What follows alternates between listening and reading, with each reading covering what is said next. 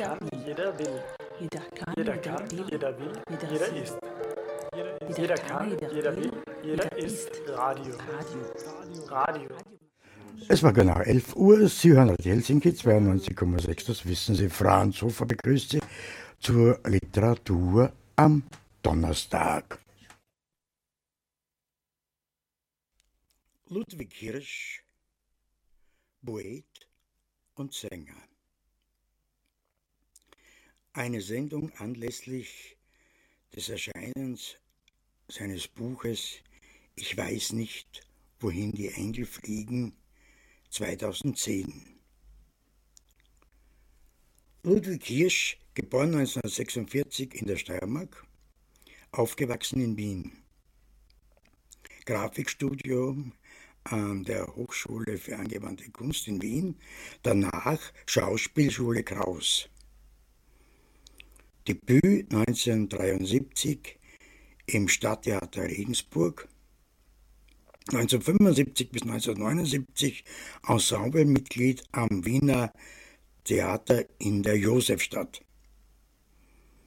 1978 Beginn der Karriere als Liedermacher unter der Leitung seines Entdeckers Karl Scheibmeier, aber auch Interpret klassischen Wiener Liedgutes. Bereits das erste Album Dunkelgraue Lieder war ein durchschlagender Erfolg. 1991 bis 1992 folgte die vielbejubelte Gottlieb-Tournee. Hirsch bewährte sich aber auch als Schauspieler. Okay, sehr geehrte Zuhörer, Wir haben gerade die Stimme von Franz Hofer nochmal gehört, in guter Erinnerung. Lukas Christian, äh, Neue Literatur in der Steiermark, Radio Helsinki. und Norbert Brettenthaler. Wir begrüßen euch recht herzlich und entschuldigen uns auch für letzte Sendung, die leider durch geschlossene Türen verhindert worden ist. Äh, Wir haben heute einen Gast hier, der leider nicht erschienen ist. Wir haben das Problem, dass die Katharina Zerner, die für Kultur in Graz äh, Kolumnen schreibt, äh, aus welchen Gründen auch immer, vielleicht kommt sie noch. Äh, Lukas, was sagst du Hoffentlich kommt sie noch. über das zu spät kommen Ja, in der, in der Literatur? naja, gut Ding braucht Weile. Und naja, Aber Papier ist geduldig, sagt man eigentlich. Also es liegt, es liegt vieles im Verborgenen. Also ich glaube, die Katharina hat uns dann doch noch einiges zu erzählen. hoffentlich, ja. Wenn sie kommt. Ich sehe da gerade ein Buch liegen, was du mitgebracht hast. Äh, Das ist ein relativ äh, dickes Buch, erschienen im Fischer Taschenbuchverlag. Arthur Rimbaud, äh, die Dichtungen. Liest du das? Ja, ich lese das zurzeit hin und wieder. Im Bus geht's ganz gut, weil die Gedichte auch nicht so lang sind. Da kann man das. Das ist ganz angenehm. Es ist auch so ein Kontrast, wenn man was Französisches liest. Das ist irgendwie wirklich anders als deutsche Literatur von der Sprache her. Und ich habe gelesen, dass er ein Symbolist ist und ich weiß eigentlich nicht, was das bedeutet. Aber es er schreibt schon sehr symbolhaft. Er schreibt dann etwas Reales und dann baut er Elfen ein im anderen Vers. Und das ist so der Kontrast zwischen, wie heißt das, Realität und Fiktion oder Surrealität. Und das kann man beim Straßenbahnfahren auch lesen oder nur beim Busfahren? Das kann man beim Straßenbahn. Ich lese sie in der Straßenbahn. Also Rimbaud in der Straßenbahn, Ja, früh morgens. frühmorgens um halb sechs in der Früh. Um halb sechs bist du schon unterwegs Ja, sicher. Arbeit. ja? mit Rimbaud in die Arbeit. Ja, der Kontrast, das Intellektuelle zur Eintönigkeit. Rimbaud hat ja sehr früh mit dem Schreiben aufgehört, soweit ich mich erinnere. Ja, Also der war ja, glaube ich, noch gar keine 20, wie er die Literatur wieder verstoßen. so früh, echt? Schon. Ja, soweit ich mich erinnere, war, war er sehr jung. Und ist dann eigentlich auf, auf Wanderschaft oder auf Reisen gegangen. Der ist dann Waffenhändler worden, oder? Ja, der ist in Aden im Jemen gesessen und hat dann für den äh, äthiopischen König, ja, die Äthiopier hatten den König Menelik, äh, versucht, äh, Waffen zu liefern. Über die Briten ist das, glaube ich, gelaufen und die, die Äthiopier haben ihm aber die Waffen abgenommen und haben ihn verhaftet und haben ihn nicht ausbezahlt. Er war da irgendwie in so Kolonialgeschäfte verwickelt. Ja, Das reale Leben hat ihn eingeholt. so ist es, wenn man unsauberen Geschäften nachgeht. Ja, er, hat ja, ver- er, er war ja der Meinung, dass er damit was Gutes macht. Ja. Dass er, So wie Che Guevara, der auch Krieg geführt hat für was Gutes. er hat ja auch Gedichte geschrieben. Che Stimmt, er hat auch geschrieben. Hat auch geschrieben und fotografiert. Ja, Ich habe mal eine Fotoausstellung gesehen. Vom Rimbo gibt es ja, glaube ich, ich habe eigentlich nur ein Foto entdeckt und das ist in Somaliland. Ist er fotografiert worden und er sah am Ende seines Lebens ja tatsächlich schon aus wie ein halber Äthiopier oder ein Somali. Hm. Ja, braun gebrannt. braun gebrannt.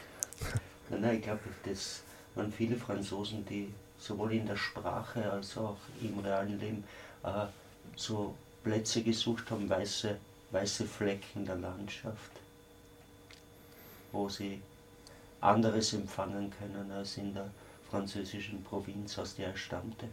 Ja. Ja, da hätte ich wahrscheinlich auch raus wollen aus Frankreich damals. W wann hat der überhaupt gelebt? 18. Jahrhundert, oder? Im 19. Jahrhundert, Ende 19. Jahrhundert. Ende 19. Anfang 20. Das, weil, wenn man, wenn man jetzt bedenkt, dass es schon Schwarz-Weiß-Fotografie gegeben hat, sind wir, glaube ich, über die Jahrhundertwende. Stimmt, ja. Aber ich habe es nicht genau im Kopf. Wir können aber nachschauen, ob es vielleicht irgendwo steht. Naja. Sonst ist hinter, hinten sind aus dem Kindlerlexikon sind Beiträge drinnen. Du kennst das Buch besser.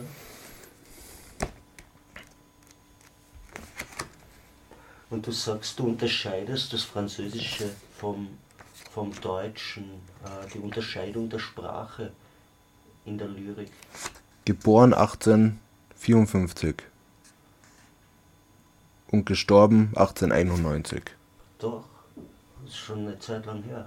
Ja, aber doch nicht so lang. Na doch. Je näher es zum 20. Jahrhundert geht, desto näher ist es irgendwie. Und, und was ist für dich jetzt der Unterschied zwischen dem Französischen und dem Deutschen? Weil du gesagt hast, die, die Sprache hat für dich einen anderen Gehalt. Es ist. Hm.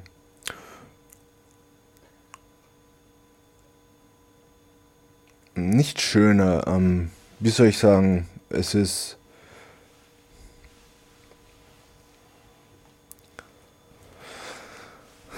Wie sagt man das? Es ist ähm, mehr wie gemahlen? Nein.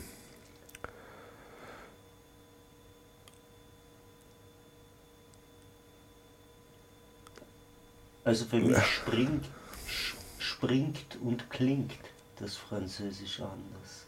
Also ich empfinde, ich finde die Sprache sehr musikalisch. Ja.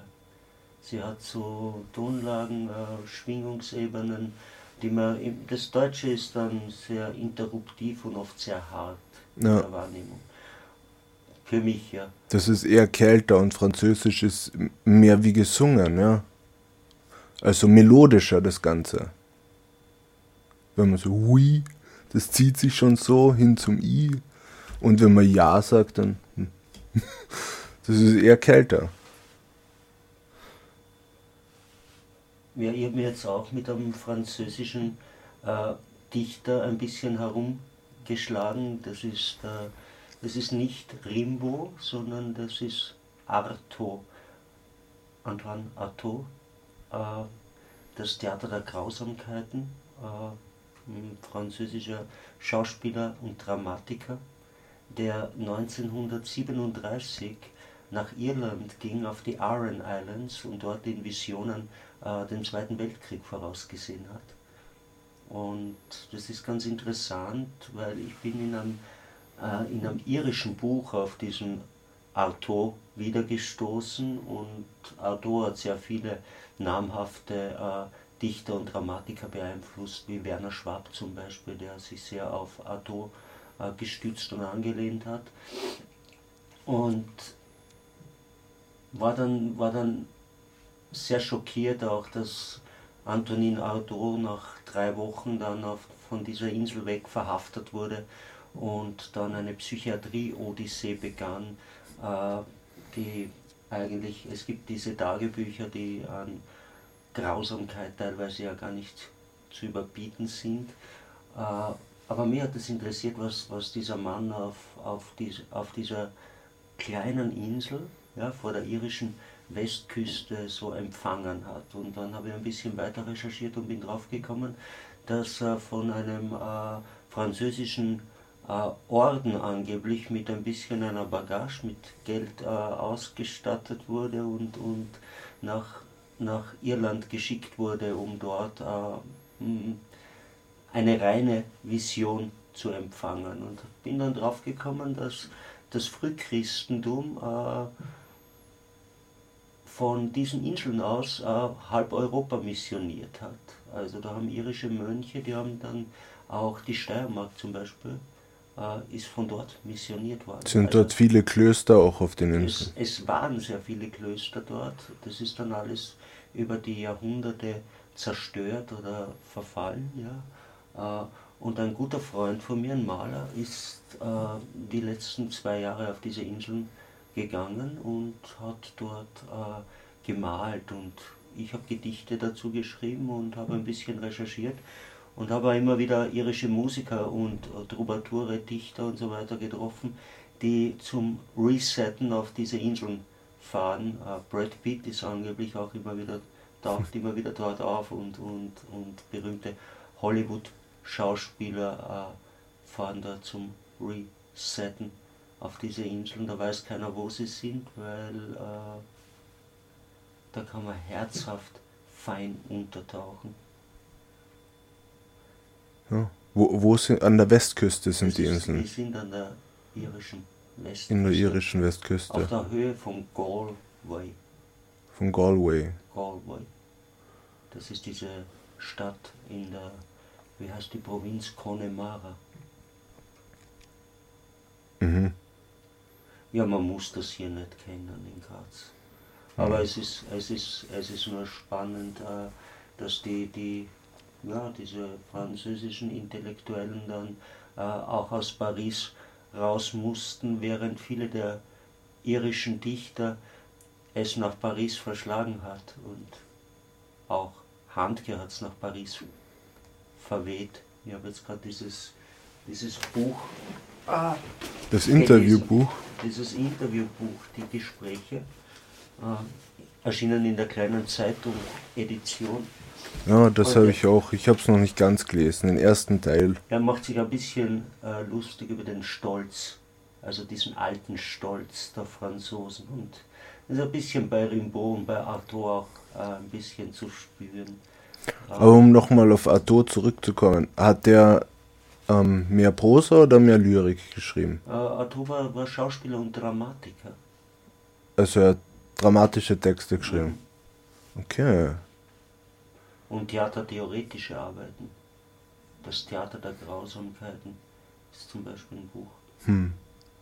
Aber natürlich in der Zeit äh, zwischen Ersten und Zweiten Weltkrieg äh, hat man natürlich andere Grausamkeiten auch empfunden als Literat.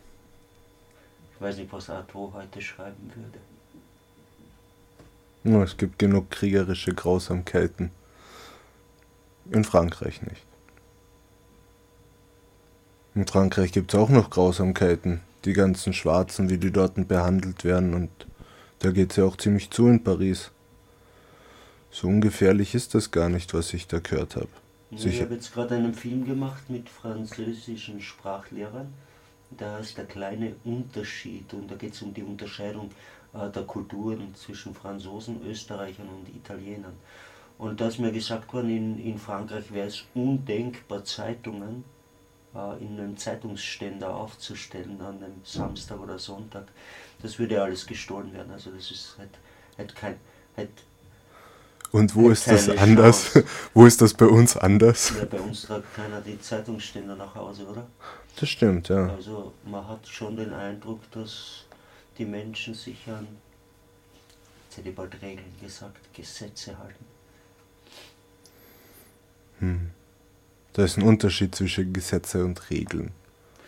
Ja, vielleicht sieht man das Leben ein bisschen äh, leger, ein bisschen leichter, ein bisschen lockerer und ist nicht so starr in diesen Regelprinzipien, die wir hier haben. Vielleicht ist unsere Dichtung auch ein bisschen reglementiert, starr. Und das habe ich so das Gefühl, äh, gewisse Sprachspiele sind im Französischen oder auch im, auch im Englischen äh, ein, ein bisschen, bisschen lockerer. Aber vielleicht bildet man sich das bloß ein. Ja, es ist ja sehr aufgelockert alles seit, seit der modernen Literatur. Jetzt, wenn man Haul hernimmt, zum Beispiel, da ist nicht mehr so viel, so viel Regel drinnen. Wir sind, wir haben keine Sonette und das Ganze ist verloren gegangen. Eigentlich schreibt man mehr dahin. Wobei mir kommt vor, so Grazer neue Literatur oder diese, die Lyrik, die zurzeit so modern ist, die folgt schon wieder einer gewissen Regel. Wenn man die Autoren verwenden viel Interpunktion oder so an, an Stellen, wo das gehört oder nicht gehört. Auf jeden Fall schaut doch alles anders aus. Es hat ein gewisses Bild. Man erkennt zeitgenössische Lyrik, finde ich.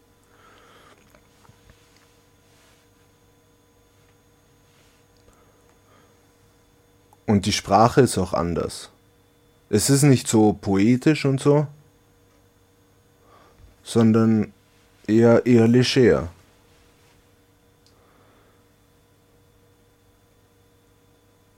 weil du Rimbaud ansprichst äh, und den Symbolismus, äh, das ist ja auch ein Phänomen der Zeit, ne?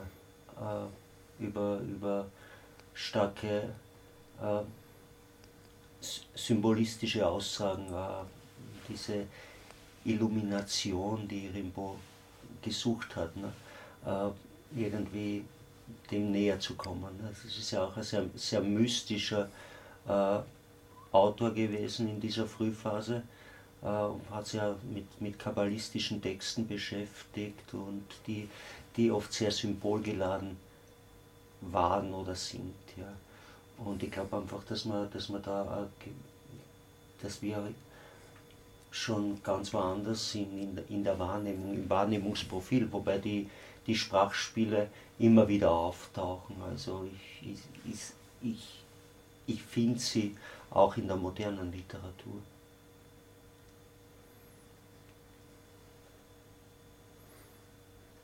No, du hast gerade dein, dein Buch ausgepackt. Ja, ich habe hier äh, Gedichte, äh, die wir geschrieben haben äh, für den Paint Poetry Number 4 Band.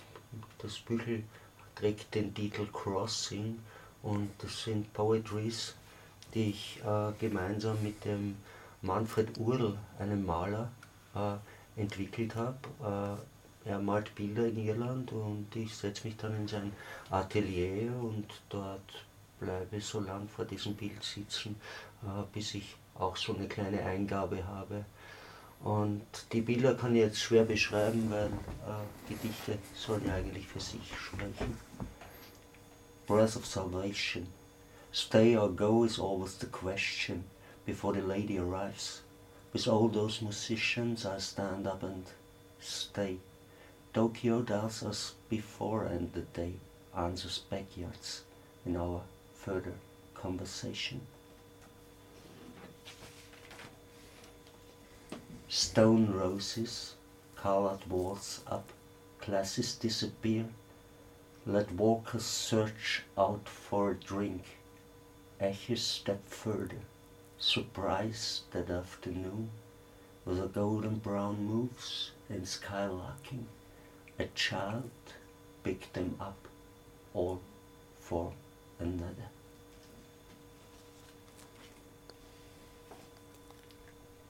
Floodland. will reach the water. Ice is melting. Far out of this, in that grain of sand, Belfast and Cork seem water. But high side here becomes that strong size in my picture.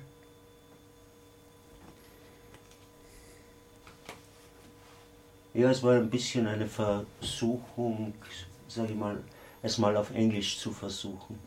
Und ich habe dann gemerkt, also die, die, die Unterscheidung ja, in der Sprache zu denken und in der Sprache äh, hm, Lyrik zu schreiben? ja, Lyrik zu schreiben, ja, das ist gar nicht, gar nicht so einfach. Aber irgendwann ist es gekommen und ein guter Freund von mir hat mich dann darauf aufmerksam gemacht, dass das sind ja fast Songtexte. Und dann ist mir das so gekommen, dass ich mich eigentlich ja eigentlich über Jahr, Jahre mit Songtexten als DJ beschäftigt habe und dass man das schon ein bisschen auch im Blut mit sich trägt. Und dann bin ich plötzlich in diese Sprachmatrix des Englischen eingedrungen und es ging wie von alleine. Wir hatten dann ein bisschen Angst, dass das fun nicht funktionieren könnte und haben die Texte nach Irland geschickt Mhm. an eine irische Schriftstellerin und Sängerin, die das ein bisschen korrigiert hat, aber da ist nicht viel zurückgekommen an Korrektur. Das war spannend für mich zu sehen, dass es eigentlich, eigentlich funktioniert hat. Ja, wichtiges Feedback von einer Dichterin und Musikerin. Wer war das? Äh, Das ist die Bridge McNaughallin. Die lebt in Galway und ist mit dem Manfred Url, mit dem Maler, verheiratet. Die hat dann Aha. die Gedichte jetzt in die Town Hall Theatre Gallery in Galway gebracht und dort hängen sie. Das ist ja. Gerade, gerade cool. zum, zum, zum Anlesen. Also an der Wand wie Bilder, Gedichte. Äh, es ist ein großes Literaturfestival, was über, glaube ich, vier Monate geht. Und da kommen sehr namhafte irische Dichter hin und da haben sie diese kleinen Gedichte äh, oder Bildbeschreibungen, ich nenne es mal so, weil sie mit den Bildern ja unmittelbar und mit der Landschaft der Aran Islands auch zu tun haben. Das sind besagte Inseln, über die wir vorhin das geredet sind haben. diese Inseln, über die wir vorher gesprochen haben. Hm.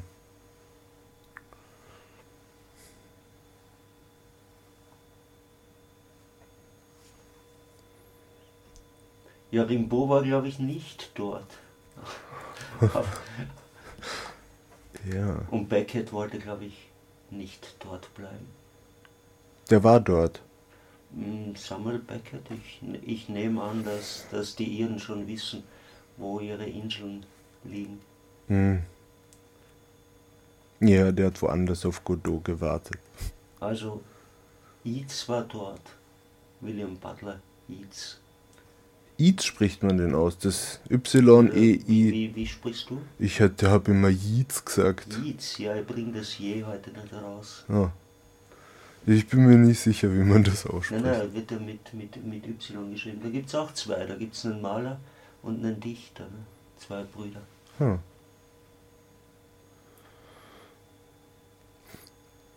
Und weil wir von Malern reden, ich habe jetzt vor kurzem, wo ich das? In meinem Lesezeichen, eh da oben, sah ich aus dem Museum, aus dem Van Gogh Museum.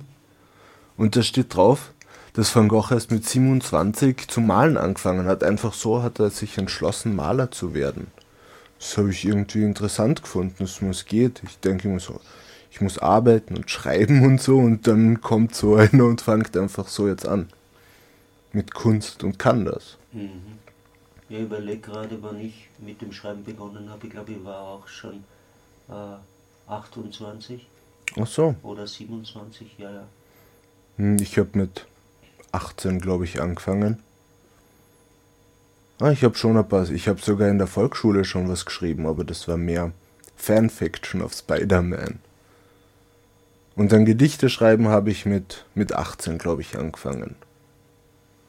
Es war damals sehr schwarz alles, aber mir hat's gefallen.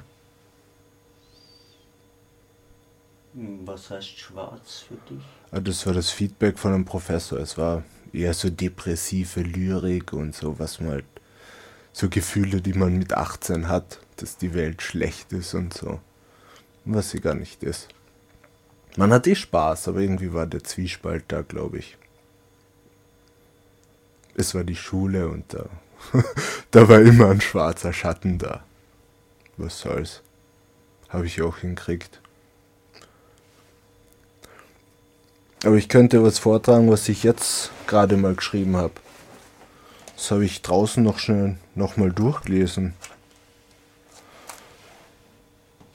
Ein einseitiges Gedicht. Und weil wir auch von Regeln geredet haben.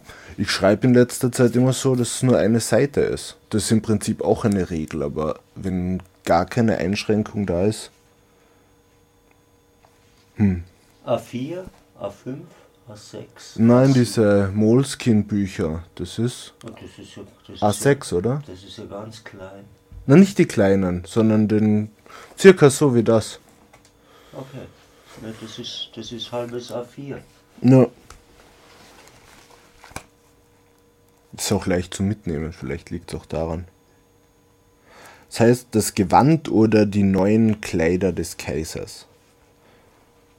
Ist nicht jedes Gewand nur Kondom, Jacke und auch Hose, das Maya vor der Sonne des, äh, vor dem Samen des eigenen Wahnsinns schützt und dich selbst vor der Geisteskrankheit der anderen? Leider schützt positives Denken allein nicht vor den Transmitted Diseases der herrschenden Eingeschränktheit stumpfsinniger Geister, die dich früher oder später krank machen mit ihren unreflektierten Stumpfsinn. Hm. Gut, das war doch wieder etwas Schwarzes. Okay, das, der Stumpfsinn, kommt dir das auch beim Straßenbahnfahren, wenn du so, oder Busfahren frühmorgens, wenn du so in die Gesichter der Menschen siehst? Ja, das sind alle noch zu müde irgendwie, um irgendwie zu sein. Das fängt erst später an, wenn dann mehr Leute drinnen sind und sich alle rempeln anfangen und so. Ja, ist das. Aber was ist stumpfsinnig für dich? Wo? Was ist stumpfsinnig? Unreflektiertheit, wenn man einfach nur. Hm, wenn man.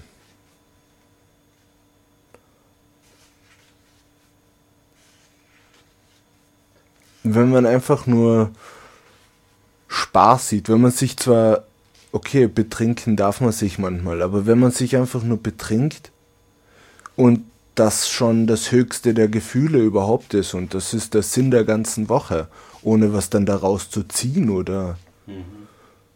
das ist, wenn man wenn man nur mit Scheuklappen durch Scheuklappen schaut und die nicht wegschauen will oder nicht wissen will, dass die überhaupt da sind. Wenn man nicht den Versuch macht, über sich selbst hinauszuwachsen. Das ist Stumpfsinnigkeit. Wenn man könnte, aber nicht will, aus irgendeinem Grund. Und Dichter müssen über sich selbst hinauswachsen. Müssen nicht, Das ist eine gefährliche Frage, aber.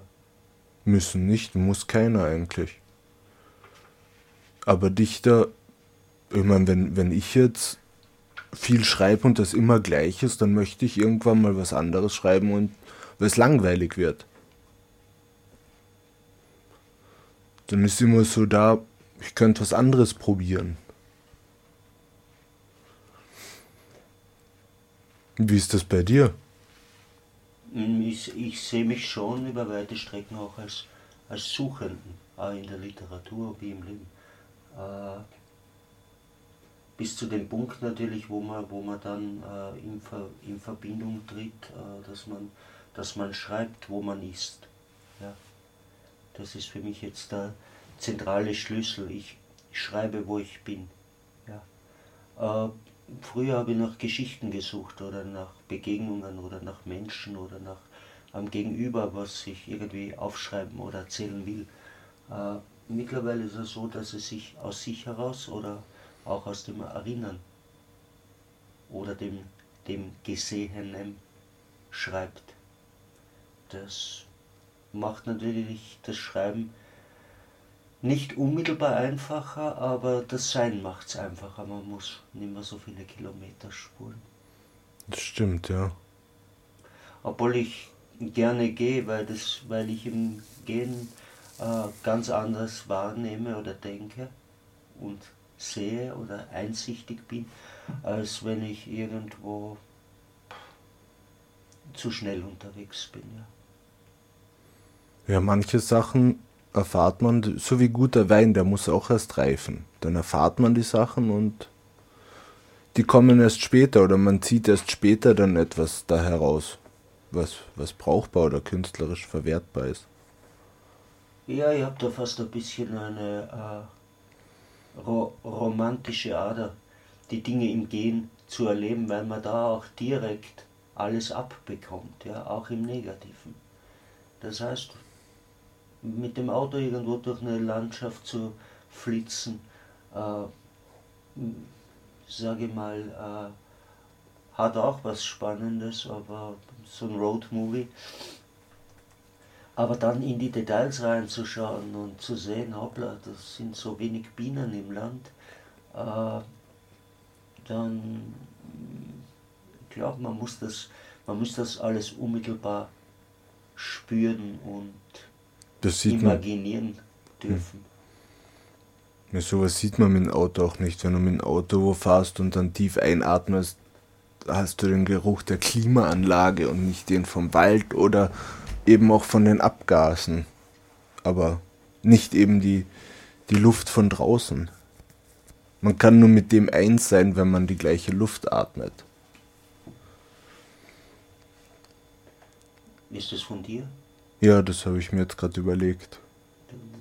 Das, das, ist, das, das klingt ja sehr poetisch. Man kann nur eins sein, mit dem man die gleiche Luft atmet. Ja gut, es ist grammatikalisch nicht vielleicht ganz richtig. Aber es, aber es klingt nicht ganz französisch, aber auch nicht spanisch.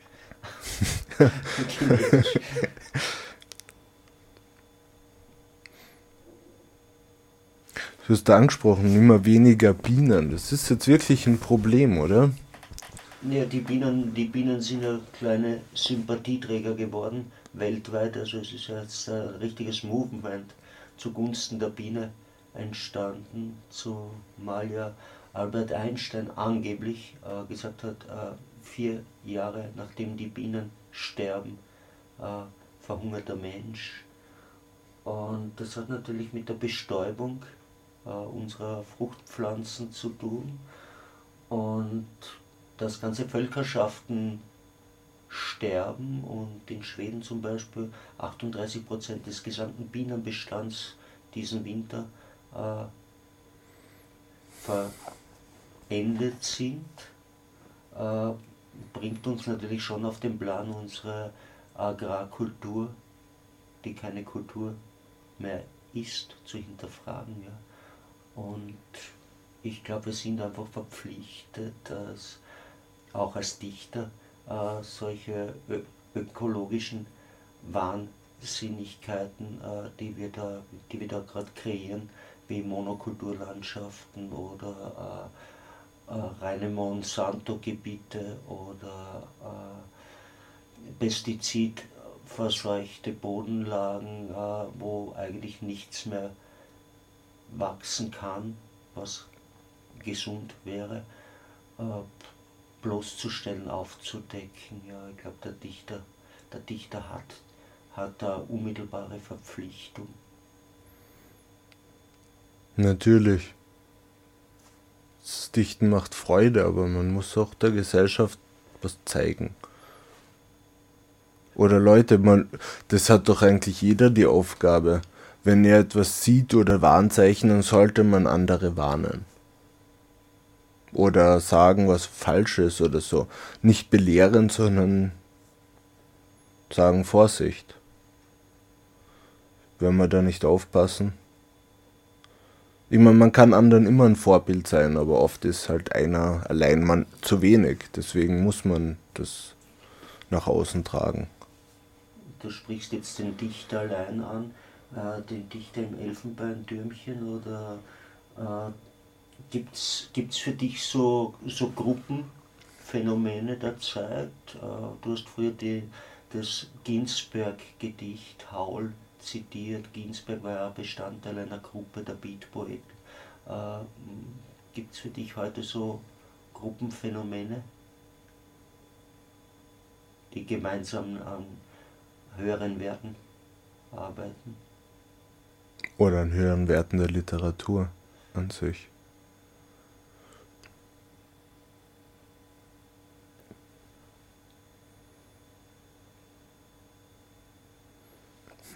das, ich weiß nicht, es gibt schon so Vereinigungen, es gibt die Plattform in Graz, die ist eine Literaturvereinigung, aber das ist eher wie Gruppe 47 jetzt oder so irgendwas. Eine Gruppe eben.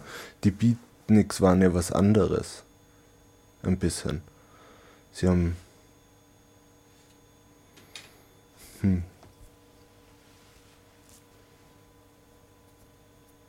Da war Leben und Schreiben gleich, oder? Ja, ich glaube auch, das war, das war ganz ein, ein direkter Bezug. Äh, ich sehe es heute bei den Musikern, sehe es, bei Musikern sehe ich, sehe ich dieses Element viel, viel stärker als bei den Schriftstellern, ja, die mh, mm, für mich in einer Verwaltungskultur äh, existieren. Ja. Also ich, ich, sehe auch relativ wenig Schriftsteller oder Dichter, die irgendwie on the road unterwegs sind und, und im, tief im Leben stehen, ja. Also dort, dort, wo Leben pulsiert, ja. Ja, das geht fast nicht. Schreiben viele durch die ganzen Medien, es ist schwer irgendwie zu sagen, ich gehe jetzt weg, um zu schreiben oder ich gehe jetzt auf die Reise und so. Das geht nicht. Wir brauchen Geld. Ich finde das fast unmöglich heutzutage. Oder viel schwerer als früher.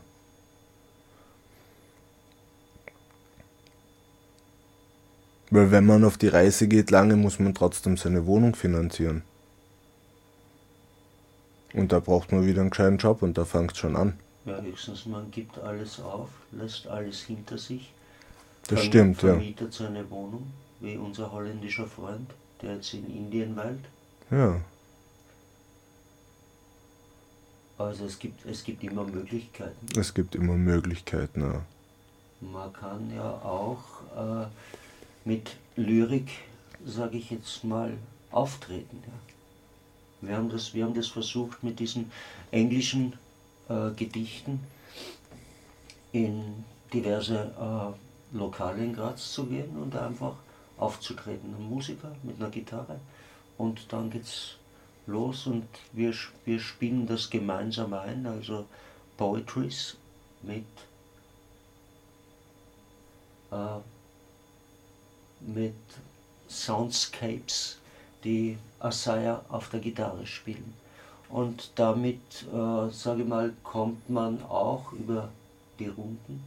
Also es ist so eine alte Methodik, dann so ein bisschen äh, von Stage zu Stage zu ziehen und ein bisschen äh, äh, etwas, etwas zu erzeugen, ein gewisses Klima zu erzeugen, aber gleichzeitig auch äh, davon äh, überleben zu können. Ja. Ja, ich mache sowas eigentlich auch. Ich habe mit einem Freund, wir nennen uns Surrealistic Beat. Wir vertonen, er spielt eben Schlagzeug und ich lese meine Gedichte. Das heißt, du, du bist hart am Beat, oder? Ja, es ist so, es ist Jazz und ich finde Beat. Ja, sicher. Ich meine, alles ist Beat irgendwo, ja, was, was Musik ist. Ist es wahrscheinlich sehr, ist es rhythmisch, ich, ja. Ja, ja, ich, bin, ich bin hauptsächlich mit Gitarristen aufgetreten. Ja. Hm. Und das ist natürlich auch immer sehr spannend, weil äh, der irische äh, Sing Sänger, Singer-Songwriter, der Glenn Hansard von The Frames, äh, der hat mir mal nach meinem Poet gefragt, hat gesagt, tell me your poet. Und, äh, und ich sagte zu ihm, uh, it it's impossible because uh, you don't understand my German. And he smiles and say, oh, don't care. a poet must sound. Also es, es ging ihm eigentlich um das Klangbild der Sprache des Deutschen. Äh, und ein Gedicht, das nicht klingt, ist für ihn kein Gedicht. Und das hat mir damals äh, sehr, sehr viel mitgegeben und ich habe auch gesehen, dass Musiker äh, durchaus sofort einsteigen können auf ein gutes Gedicht und dass so eine Einheit, äh, dieselbe Luft zu atmen, äh, relativ schnell dann da sein kann. Hm. Naja, ich probiere noch zwei englische für unsere Zuhörer. Radio Helsinki, neue Literatur in der Steiermark. 92,6. Boat breaks coast. Name of heroes are still alive, written over the stormy waves, not anxious about Mendoza's blankets, eating their neighbors, not sunk down on the ground. Old iron, the rescue also for French pupils.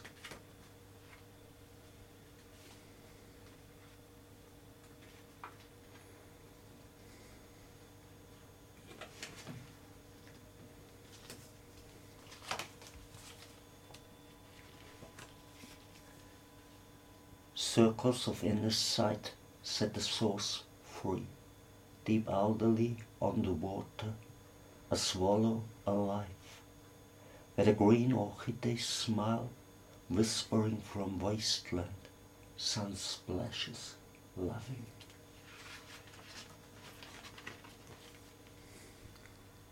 Above roofland, meantime, of up and down bird wings bring our heartbeat blood to, to sailing, searching the albatross who will cut the dark clouds with a smile for the early bird behind this red door where the water girl strings.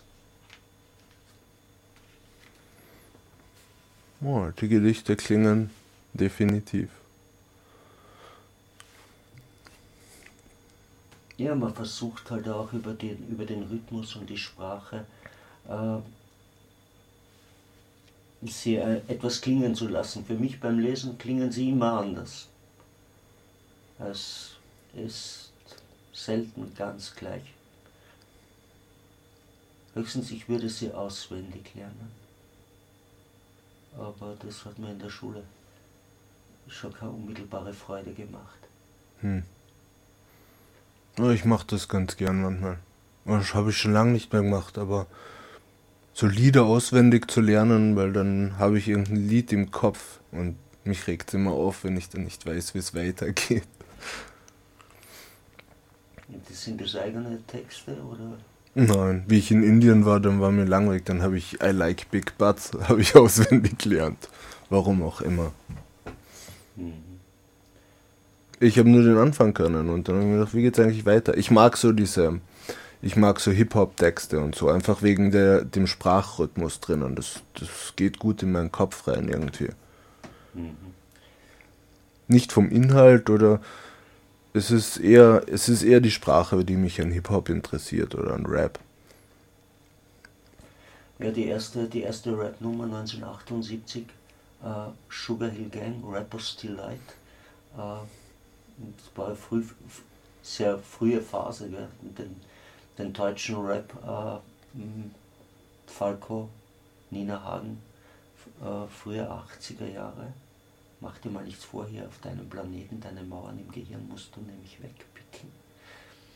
Und ich denke einfach, da hat es ganz, ganz spannende Persönlichkeiten gegeben und, und gibt es, wie soll jetzt noch spürbar und die, für mich die Frage ist, äh, schafft es die deutsche Sprache? Als Sprache oder als Musiksprache? Als Musiksprache natürlich. Natürlich. Hoffen wir es mal. Es gibt leider im Radio ziemlich wenig Deutsches, wenn man es so hört. Also ich habe jetzt einmal eine sehr, sehr junge Mädchen, Girlie, Band erlebt. Äh, das sind drei junge Damen, die auf Deutsch singen. Ähm, vergleichbar vielleicht mit den Lassie Singers, nur ich finde sie besser. Die Gruppe heißt Draußen und eine Nacht. Und, der, und allein der Bandtitel hat schon sehr viel, sehr viel in sich. Ja, draußen und eine Nacht. Äh, hat, hat mir eigentlich sehr gut gefallen. Ja. Und ganz mutig, also drei Mädels, die sich mit Gitarre, äh, so eine kleine Melodika und Drums äh, einfach aufmachen, um ihre kleinen Geschichten zu erzählen. Und das hat natürlich eine ganz eigene Kraft. Auf Deutsch natürlich. Auf Deutsch. Ist das eine Grazer, sind das Grazerinnen? Das, das, das kann ich so jetzt nicht sagen. Die, die Flora, Flora Schrempf ist, glaube ich, eine, nein, ist eine, ist eine Lungauerin, Verzeihung. Also, hm. Ich weiß gar nicht, die, die eine Sängerin, glaube ich, kommt aus Deutschland, soweit ich höre. Und die, die dritte Sängerin war, glaube ich, auch keine Grazerin, aber. Sind die alle, sind die hier ansässig? Die oder? sind hier ansässig, ja. Draußen und eine Nacht. Draußen und eine Nacht. Vielleicht wollen die uns auch mal in der Sendung besuchen. Ja, man kann ja mal fragen über Songwriterinnen. Ja, über Songwriterinnen. Das muss alles durchgemischt ja, sein. Die, die Katharina ist noch immer nicht hier. Was, Schade ist. was schlagst du vor? Wir haben nur noch 10 Minuten Ich bis meine, Viertelstunde. Jetzt braucht man sie anrufen auch nicht mehr. Nein. Schade. Vielleicht hört sie uns ja zu. Das wäre aber gemein. Glaube ich. Du meinst, sie, sie sitzt zu Hause Und hört uns sich zu. ihre Sendung an. Genau. Ja, das, ist, das ist schon fast absurdes Theater. Aber gut. Äh, der, der Rimbaud schaut ein bisschen gezeichnet aus auf diesem, aus diesem Buchcover. Der hat so rote Augen. Äh, ja, damals wahrscheinlich noch bei Kerzenlicht geschrieben. Ja. Ab wann hat es die Glühbirne gegeben? Ja, du stellst mir Fragen. Mr. Edinson. Äh, jetzt könnt ihr natürlich sagen, googeln kannst du selbst. Ne? Ja, stimmt. Was du hast, du hast hier? Ja, schauen wir mal. Internet, wir haben ja Internet im Studio. Wir haben Das Internet da. Wird, wird immer interessanter.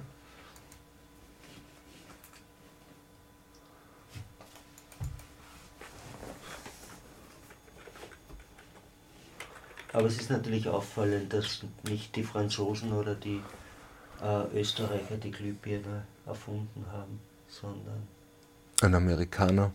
ja, da schau her. Da haben wir ja. Da liege ich mit meinem Englisch wahrscheinlich gar nicht so ganz weit daneben.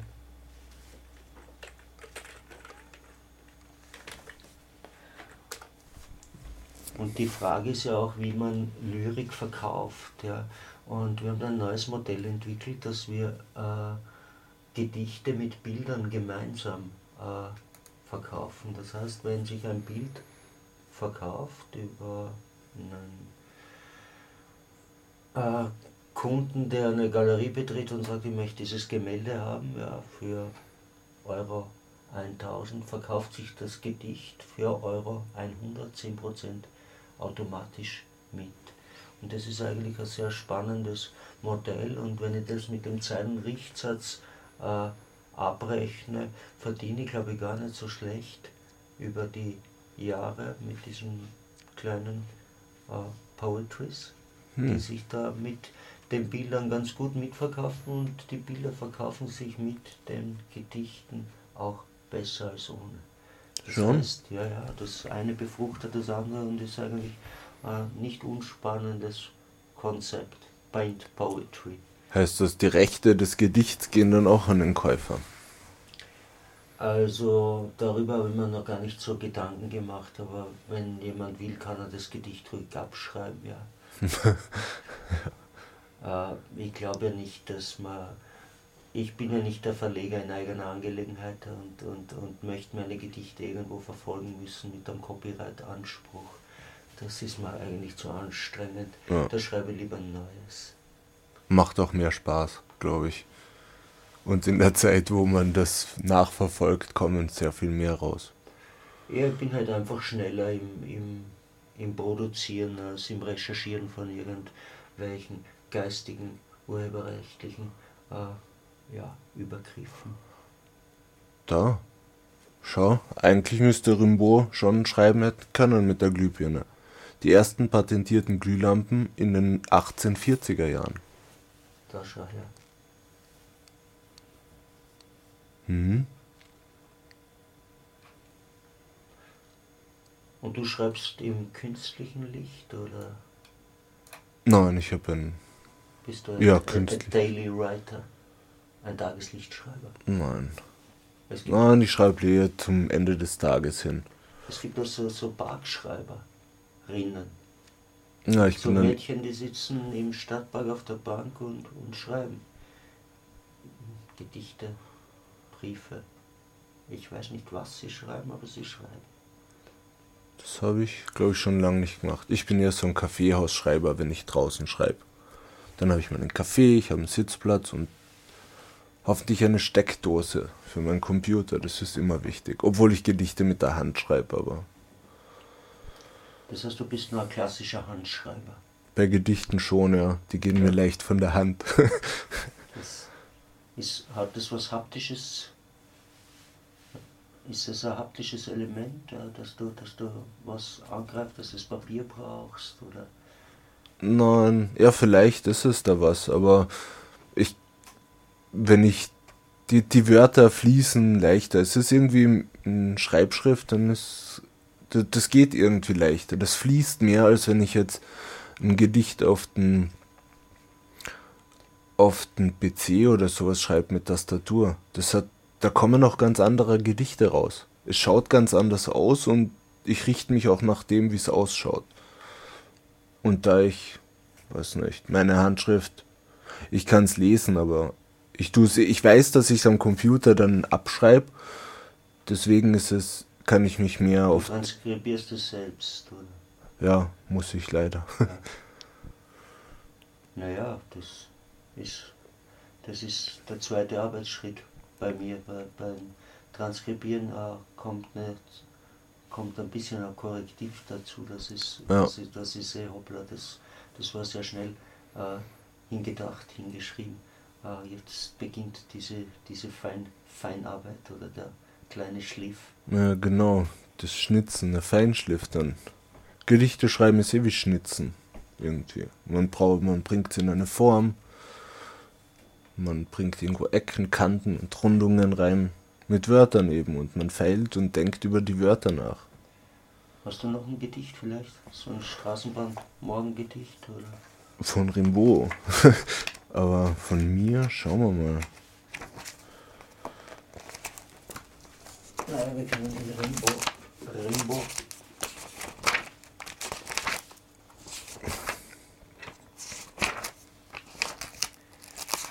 Aber der ist doch, boah, die Wasserrose seufzt berührt von ihrem Schweben zuweilen aus dem Schlaf in einem Erlenbaum, weckt sie ein Vogelnest, draus bangt sich Flügel heben, geheimnisvoll fällt Sand aus goldener Sterne Raum. Naja, das kann man, das kann man sich um halb sechs Uhr morgens äh, in der Straßenbahnfahrt äh, schon geben. Ne? Da beginnt der Tag mit einem tiefen Seufzen. Eine Naturträne, würde die Hagen sagen.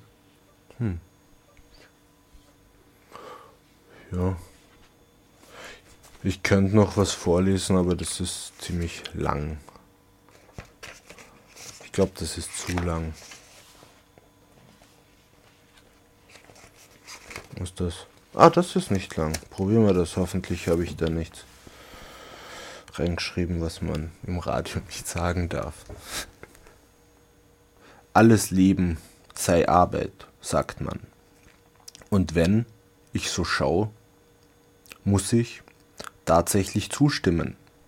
Ohne Schreiben kein Gedicht, ohne Richter kein Gericht. Ohne Beschaffungskriminalität kein Hai.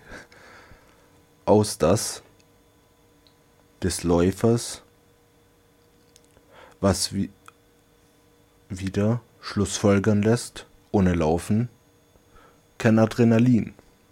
Also ohne Schweiß kein Preis. Ohne Verdauung kein Scheiß. Und wie man so hört, auch meistens ohne Ficken keine Kinder. Und wenn, dann braucht man auch Leihmütter oder Nadeln oder zumindest einen Arzt. Ein unbenanntes Gedicht. Ich kann mich gar nicht mehr erinnern, das geschrieben zu haben. Lukas Christian, der Doktor, der Arzt. Ja, ich bin kein Arzt. das ist zu viel Verantwortung. Ja, das ist schön, schön gesprochen. Äh, Hat der Dichter Verantwortung, deiner Meinung nach? Auf jeden Fall. Wenn man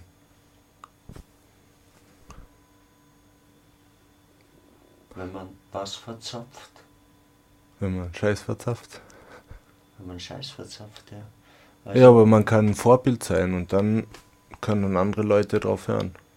Das heißt, die Poeten haben unmittelbar Verantwortung. Auf jeden Fall. Auf jeden Fall. Da sind wir uns jetzt einig. Wie viel Zeit bleibt uns noch? Ja, gerade mal um uns zu verabschieden. Ja, sind, wir, sind wir jetzt, Wir werden verscheucht. wir werden verscheucht. Wir, wir, wir bekommen da laufend Zeichen durch das Fenster. Ja. Dann möchtest du noch ein Poet zum Abschluss? Ja, wir machen noch einen Abschiedspoet aus von den Aran Islands. Ich suchte so eine noch. Das ist I see me, spun and wave beyond you and me, rooted over Enish Island. I find me inside sort of homecoming, where you are living mood floated against shoes less disturbed that except the wind. Here I see me, feel love of understanding. Hm. Gut, das war die Sendung mit und ohne Katharina. Aber wir werden die Katharina nochmal einladen und Natürlich. Katharina Tscherner nachzulesen äh, in den Kulturkolumnen von Am- KIK, Kultur in Graz. Genau, einfach googeln. Das, das gibt es im Internet, ja. Also, Czerna mit E C-E-R-N-A. ja, das ist ein tschechischer Name. Genau. Also, dann Danke Norbert, war eine Ja, schöne Sendung. Bis zum nächsten Mal. Bis zum nächsten Mal.